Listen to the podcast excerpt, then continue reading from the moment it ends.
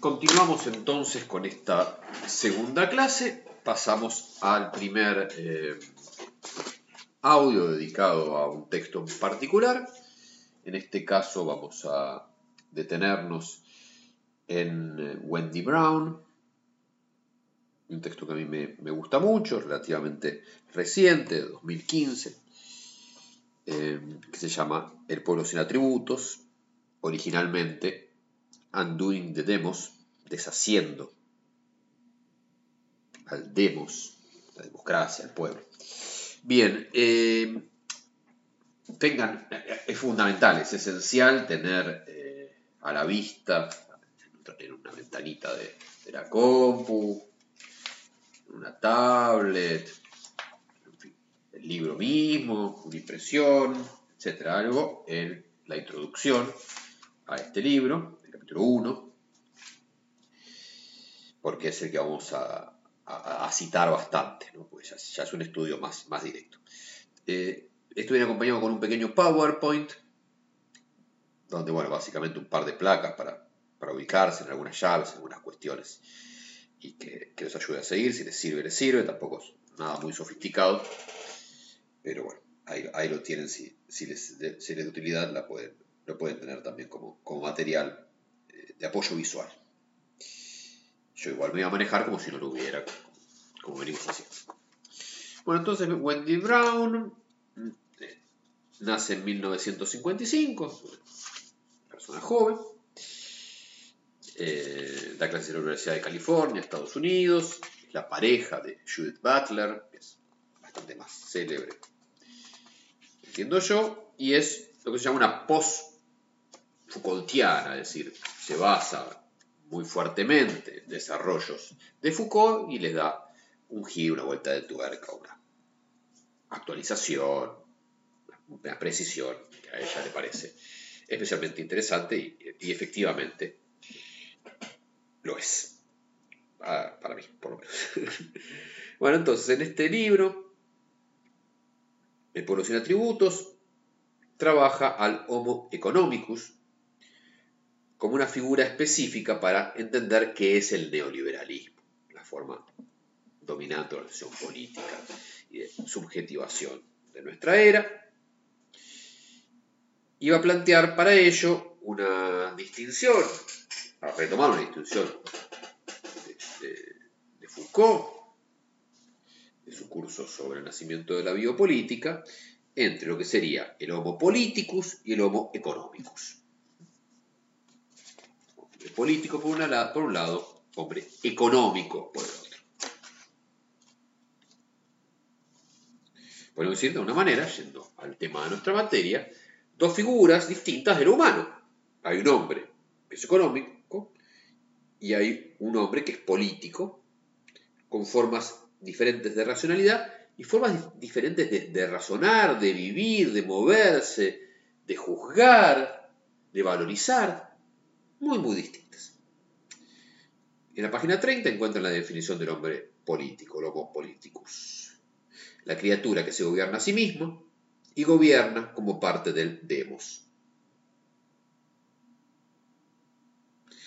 dos ideas muy importantes para Wendy Brown aquí, la idea de soberanía popular y la idea de vivir bien. La soberanía popular, soberano, el principio, el fundamento de lo político, es el pueblo, que tiene la decisión última acerca de su propio destino, y muy importante también, gobernarse a sí mismo para vivir bien, no es gobernar por gobernar, buscar vivir bien, vivir bien como comunidad, porque no se puede vivir bien aislado, puede vivir bien como parte de un todo, y ese todo se, da su propia ley, por eso soberanía popular. Páginas 31-32, leemos.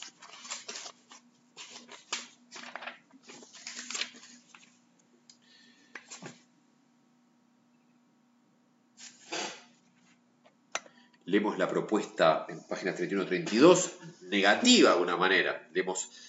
podemos ver al, hombre político, la dignidad de vivir viendo al hombre político desde el prisma del hombre económico, que, anticipo, eh, es tan exhaustiva como figura que no, no, puede convivir al lado, no es que tenemos coexistencia. Donde aparece el hombre económico, se come cualquier otra forma de vida. No, no hay posibilidad de vivir como hombre político cuando esto escala. Leo entonces a Wendy Brown, página 31, final del capítulo que estamos leyendo. La neoliberalización extingue algo más. Extingue, esta idea de que destruye. Conforme los parámetros económicos se convierten en los únicos parámetros para toda conducta y preocupación, parámetros económicos son los únicos para toda conducta y preocupación, veremos bien por qué. La forma limitada de la existencia humana que Aristóteles y más tarde Hannah Arendt designaron como mera vida y que Marx llamó vida confinada por la necesidad, esa vida precaria, preocupada por la supervivencia, la adquisición de las riquezas y nada más. Esta forma limitada y este imaginario se vuelven ubicuos y totales a través de las clases. La racionalidad neoliberal elimina lo que los pensadores llamaron vivir bien, Solo queda mera vida, solo queda una vida confinada por la necesidad, pero no solo para las clases desfavorecidas, sino para todos, universalizada. La retomo, la racionalidad liberal elimina lo que estos pensadores llamaron vivir bien, Aristóteles, o el verdadero reino de la libertad, Marx, con lo que no se referían al lujo, el ocio o la indulgencia, sino más bien cuando Aristóteles hablaba de vivir bien, cuando Marx hablaba de el verdadero reino de la libertad, ¿a qué se referían? Al cultivo y la expresión de capacidades claramente humanas para la libertad ética y política, la creatividad, la reflexión irrestricta o la invención. Salteo un poco. El reino normativo del Homo economicus en cada esfera implica que no existen, no existen otras motivaciones, otros impulsos o aspiraciones además de los económicos, que no existe nada más en el ser humano, además de la mera vida. ¿Qué es el hombre cuando se vuelve económicos? Mera vida. Satisfacción de sus necesidades básicas. El, el neoliberalismo es la racionalidad con que el capitalismo finalmente devora a la humanidad. El capitalismo finalmente devora a la humanidad con la racionalidad neoliberal no solo con su maquinaria de mercantilización obligatoria y expansión con fines de lucro, no solo haciendo que todo sea mercancía y que todo sea lucro, sino, y por sobre todo, por su forma de valorización. Conforme la expansión de esta forma extrae el contenido de la democracia liberal y transforma el significado de la democracia, to cool, simplemente transforma el significado de la democracia, la expansión de la valoración neoliberal, somete los deseos democráticos, somete los deseos democráticos y pone en peligro los sueños democráticos. Es el fin de la democracia, de el título original, Undoing the Demos. Deshace la democracia. La democracia se disuelve en esta racionalidad. Terrible escenario terriblemente real.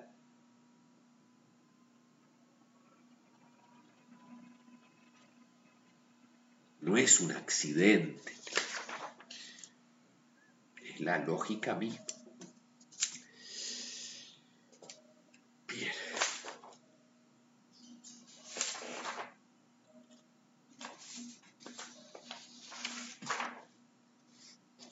Entonces eso es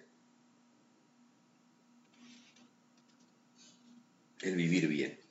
Vivir bien en una libertad ética y política, creatividad, reflexión irrestricta e invención. Todo eso es vivir bien, poder crear, poder reflexionar, poder inventar, ser libres éticamente. Esto para Wendy Brown, que tiene una perspectiva sumamente, podríamos decir, liberal en el sentido de Estados Unidos. Frente a esto se alza la figura del Homo economicus, nuevamente pizarrón imaginario. Teníamos Homo Políticos, vivir bien, soberanía popular. Otra llave, Homo Económicos. Y acá la abrimos en dos. Hay dos tipos de económicos. Está el económico liberal, ¿no? Es el que trabaja Foucault en el nacimiento de la biopolítica. Bien, entonces podemos discutirlo, pero no importa. Esta es la idea. El hombre liberal tiene se basa en la igualdad. El intercambio tiene que ver con la igualdad. Podemos intercambiar, como ya decía Marx, si hay igualdad. Si encontramos un punto de intercambio, en el caso de Marx, el valor de la mercancía, el trabajo contenido, permite intercambiar. Estamos ser iguales. Nadie va a intercambiar una mercancía por una que no le es igual. Tiene que ser equivalente, entonces tenemos que encontrar en qué consiste esta igualdad y eso permite el intercambio y permite ese, ese liberalismo de Foucault. La, prima la mano invisible, no hay que tocar nada, de la mano invisible, no tocamos nada, dejamos que el intercambio se desarrolle sin obstáculos y entonces todo va a andar bien. Tercer elemento, prima el interés, cada cual busca su propio interés, su propio beneficio. Bien, estos tres factores del liberalismo abren la otra flechita que sale de Homo económicos en su pizarrón imaginario. Vamos a neoliberal, ya no liberal, sino neoliberal. Y fíjense que la racionalidad neoliberal es totalmente distinta, página 27 del texto de Wendy Brown, totalmente distinta a la liberal. Allí donde el liberalismo buscaba intercambio e igualdad, acá la idea parece no el intercambio, sino la competencia. Y la competencia existe, exige desigualdad. Yo compito para ser desigual, para ser mejor, y por lo tanto hay una desigualdad inherente y necesaria. Donde estaba la mano invisible aparece una racionalidad producida a través de una cantidad de medios de gubernamentalidad, a través de mecanismos violentos, pero también mecanismos publicitarios, redes sociales, este, mensajes vinculados con eh, la lógica del emprendedor, de la meritocracia, de usted que todo y toda una cantidad de lógica, de recursos, de, elementos puestos en órdenes para producir. No hay que sacar todo mano invisible, todo sacar. No, no, todo el tiempo produciendo esta subjetividad, porque no es natural. Eso es todo el gran trabajo de Foucault, sobre el cual también volveremos cuando entremos a Foucault. Cómo se produce subjetividad. Y finalmente, allí donde el hombre, el homo economicus liberal, buscaba su interés, aquí,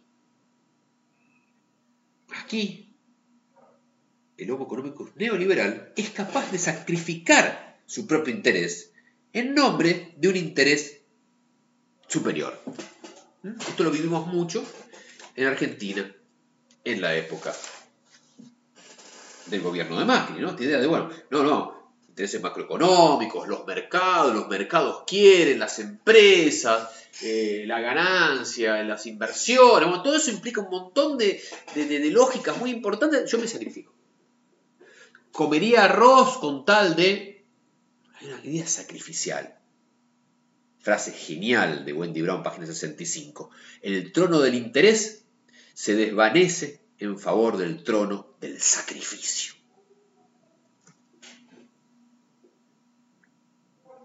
Y nuevamente, esto no es natural, sino producido.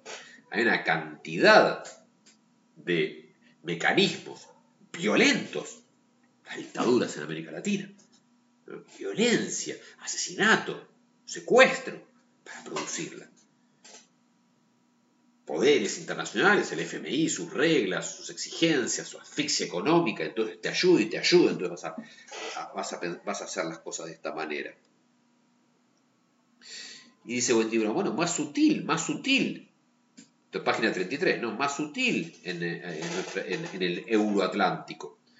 A través de, de, las discursividades, de las leyes, de las subjetivaciones, bueno, se van produciendo. Bien, entonces esta racionalidad nuevamente, donde, prima la competencia, donde que es producida y que es capaz de sacrificar su propio interés, ¿en qué consiste? Bien, página 19-20, muy interesantes páginas de Wendy Brown, va a decir, bueno, es cierto que el neoliberalismo tiene un montón de defectos que normalmente se le atribuyen. Yo no los voy a negar, dice. ¿eh? Ojo, no niega. Todo eso es real, totalmente real. Es una lista de, de defectos del neoliberalismo que ella que ella considera absolutamente reales. Pero, pero, pero, pero, pero, pero, ahí no está la clave del asunto. ¿Se entiende? Son rasgos, características del neoliberalismo, pero no nos explica el neoliberalismo. Son daños efectivos y terribles que el neoliberalismo causa, pero no explican, no alcanzan para explicar lo que el liberalismo es ni cómo funciona en una escala general. Entonces, ¿cuáles son estas típicas cuestiones? Bueno, la desigualdad ya la hemos mencionado. hay desigualdad, produce desigualdad. Obviamente. Eso es, y es terrible, pero no es su rasgo característico. Otro muy famoso, la mercantilización de lo no mercantilizable, ¿no? a través de lo que se llama degradación, alquiler de vientres, por ejemplo. Yo, a través del dinero, bueno, quiero tener un hijo, no quiero poner mi cuerpo, no puedo poner mi cuerpo, tengo el dinero, le pago a una persona para que ponga el cuerpo por mí. Esto no debería ser una mercancía, el vientre.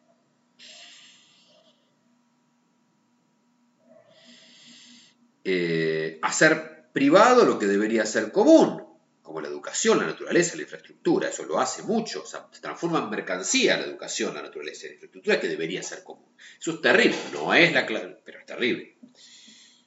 Bueno, cuesta que ya dice horroroso, ¿no? Como por ejemplo, vinculados al tráfico de órganos, la contaminación, etc. Pero esta mercantilización de lo no mercantilizable que es algo terrible, pero no define, no permite caracterizar el liberalismo. Es efecto y no causa, digamos. Otro, otro elemento muy, muy, muy, comentado, la sumisión del Estado al mercado. ¿Está sometido el Estado al mercado en el liberalismo? Sí. ¿Eso característica del liberalismo? No, porque no explica a qué está sometido el Estado. Bien, entonces, ¿cuál es la condición de posibilidad? ¿Cuál es la racionalidad rectora? ¿El nuevo sentido común y la nueva subjetividad característica del neoliberalismo? Lo encontramos en la página 2021. Vamos allí.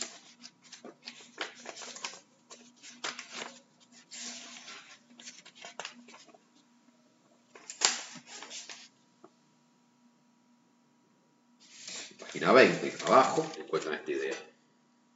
Una racionalidad, rectora que extiende una formulación específica de valores, prácticas y mediciones de la economía a cada dimensión de la vida humana. Y esto es clave. Esa es la primera regla del método. Es a toda la vida humana. En todas partes. No hay campo de la existencia de esta racionalidad no rica. Primer rasgo entonces. La racionalidad neoliberal disemina el modelo del mercado a todas las esferas y actividades, estoy leyendo página 21. La racionalidad neoliberal disemina a todas las esferas y actividades el modelo del mercado, incluso aquellas en que no se involucra dinero. No hay dinero, hay una racionalidad del mercado. Y configura a los seres humanos de modo exhaustivo como actores del mercado, siempre, solamente y en todos lados como, como económicos. Segundo, somos capital humano. Somos capital humano. No somos sujetos de intercambio o interés. Somos un pequeño capital humano que tiene que valorizarse todo el tiempo para existir. El capital, ustedes bien saben, la definición de Marx. ¿Cuál es la diferencia entre dinero y capital? El dinero es dinero y el capital es un dinero sumado un milagro, el dinero que se produce a sí mismo. ¿Cuál es el gran milagro? El dinero produce dinero. Y ahí se transforma en capital. Y entonces acá es lo mismo. Tenemos que estar, para ser capital humano, tenemos que estar siempre produciéndonos a, nosotros mismos en una una escala expandida. Somos pequeños capitales. Ahora vamos a los ejemplos que son muy buenos. El modelo, tercer rasgo, el primer rasgo en todas partes, segundo rasgo somos capital humano, tercer rasgo, el modelo es el capital financiero. El modelo no es cualquier capital, no es el capital productivo, sino el capital financiero. Entonces, qué difícil es la discusión cuando dice, no, eh, nuestro presidente dice, no, yo quiero el modelo para el capital, yo soy el capitalismo de la producción o el capitalismo financiero. Bueno, muy bien, pero hay que ir en contra de esta racionalidad imperante que tiende a ver todo el capital, incluso el productivo, incluso el humano, incluso las esferas humanas donde no hay dinero, como capital financiero. Qué difícil, qué difícil, qué desafío, qué hay que desmontar. Somos pequeños capitales, página 25. En todos los dominios de la vida debemos mejorar nuestra, nuestra, nuestro valor. Bien, ¿cuáles son los ejemplos de esto? Página 21, cuenten los ejemplos. En la vida amorosa. Es posible abordar la vida amorosa como un emprendedor o un inversionista. Al mismo tiempo que no se busca generar, acumular o invertir riqueza monetaria en esta esfera. Nadie quiere juntar plata. Puede pasar, pero en principio la vida amorosa no tiene que ver con acumular riqueza monetaria. Y sin embargo, se puede tomar como un emprendedor inversionista. ¿no? Muchas compañías lujosas de cita en línea definen a su clientela y sus ofertas en estos términos. Identifican la importancia de maximizar el rendimiento de la inversión de afecto, no solo de tiempo y dinero. ¿Cuánto dinero, cuánto afecto voy a invertir en esta relación? ¿Y cómo puedo sacar más de lo que puse? Terriblemente, pero real. Libertad de expresión, también cae sobre esto, ¿no? Da el ejemplo de la Corte Suprema de Justicia, ¿no? Que la libertad de expresión es el derecho a anunciar el valor propio. El valor. Soy libre porque expreso mi valor. Ni hablar del caso de la educación. El caso de la educación, tengo que retroceder a la página 14, pero ustedes saben bien cómo la educación tiene este aspecto. Leo página 14. Una nueva hueste de calificaciones, mejor rendimiento por su dinero, está reemplazando otras medidas de la calidad universitaria. Elimina las preocupaciones singulares en torno al desarrollo de la persona y del ciudadano. No importa desarrollar, yo no me educo para desarrollarme, yo me educo para hacer rendir lo que invierto, el esfuerzo que invierto, ¿cuánto me va a rendir? ¿Qué voy a sacar de todo esto? ¿Cuál va a ser mi ganancia? No solo económica, no solo económica. ¿Qué gano estudiando esto? Ese es el cálculo no como me formo como persona. ¿Qué voy a ganar? No, cuánto voy a crecer, cuánto va a mejorar mi vida, va a ser mi vida mejor después de cursar esta carrera, va a ser mi vida mejor o cuál es el beneficio que le voy a sacar. Evidentemente, en la filosofía no debería haber mucha duda y sin embargo la hay, evidentemente. Se puede encarar la carrera de filosofía como pequeños emprendedores. Y por eso hay que hacerlo, evidentemente, porque hay que comer. Pero, pero, pero. Bueno, y ni hablar de la academia, ¿no? Que alguno de ustedes tenga pensado hacer la vida, seguir la carrera académica. Página 25-26. Los mejores académicos universitarios se definen como aquellos con conocimientos empresariales y en inversiones. Y eso no solo ocurre mediante la obtención de becas, sino a generar nuevos proyectos y publicaciones a partir de investigaciones viejas. Generar nuevos proyectos y publicaciones a partir de investigaciones viejas. El cálculo de los lugares de publicación y de presentación, la circulación de ellos mismos y de su obra, de modo tal que mejore su valor. Pensar la vida académica como valorización. Hay un aspecto pragmático de esto, que evidentemente no se puede ignorar, no se puede ser ingenuo, pero si todo se agota en eso, si, la racionalidad liberal, neoliberal agota la vida filosófica, se vuelve un absurdo, un absurdo incomprensible. Bueno, las redes sociales, esto no lo dice Wendy Brown, pero es muy claro para mí.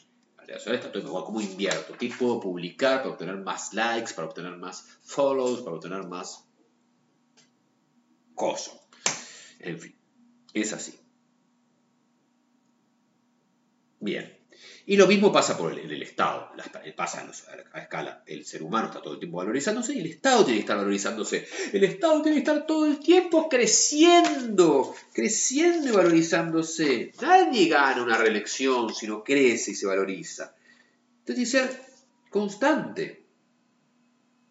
Se espera que tanto las personas como los estados se comporten en modo que maximicen su valor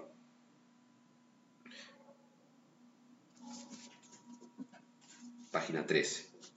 Qué locura. Qué locura. Todo no es la mejorar la calidad de vida de las personas que habitan sobre un territorio nacional, es valorizarse sin cesar. Entonces tenemos que pedir préstamos y crecer y crecer y crecer y crecer. ¿Es solo crecer?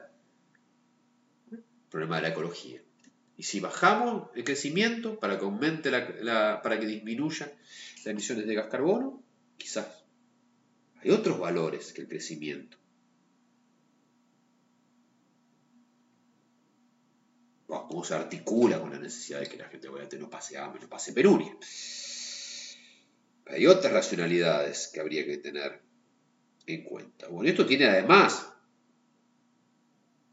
además de lo terrible, de lo exhaustivo que destruye y aniquila el hombre político, o sea, no hay posibilidad de vivir bien cuando reina la racionalidad neoliberal, varias consecuencias negativas más que señala Wendy Brown, la idea que podemos ser rápidamente excedentes. Es una cosa terrible, terrible, terrible de la racionalidad neoliberal. De pronto, leo en página 26, está el riesgo constante de fallar y de volverse redundante y de ser abandonado sin que él haya hecho nada para merecerlo, sin importar cuán diestro y responsable sea. El capital es así. Siempre puedes invertir mal, siempre la podés pifiar, fallás y te descartan. Puede pasar en un trabajo, puede pasar en un estudio, pero puede pasar en la vida amorosa. No importa cuán diestro y responsable seas,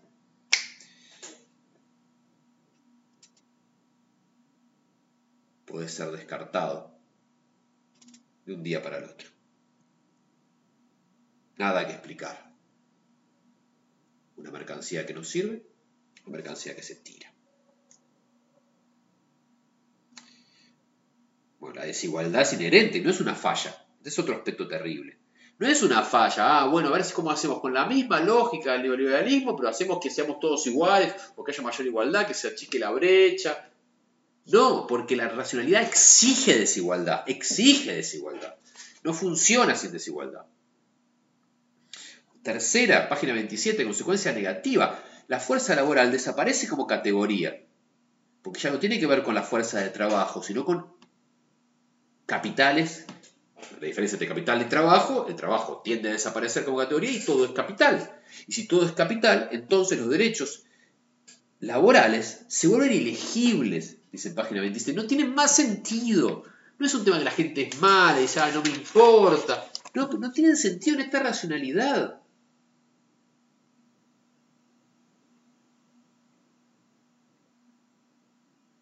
Se desmantela la base para los sindicatos se desmantela el sentido de leyes laborales porque la buena vida no tiene sentido y solo tiene que ver sentido de la valorización y en ese sentido es un obstáculo, una carga, un impedimento.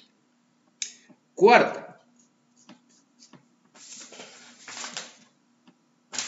Cuarta, recordemos, primero, rápidamente se transforma en excedente. Segundo, la desigualdad es inherente. Tercero, la fuerza laboral desaparece como categoría y los derechos laborales se vuelven ilegibles.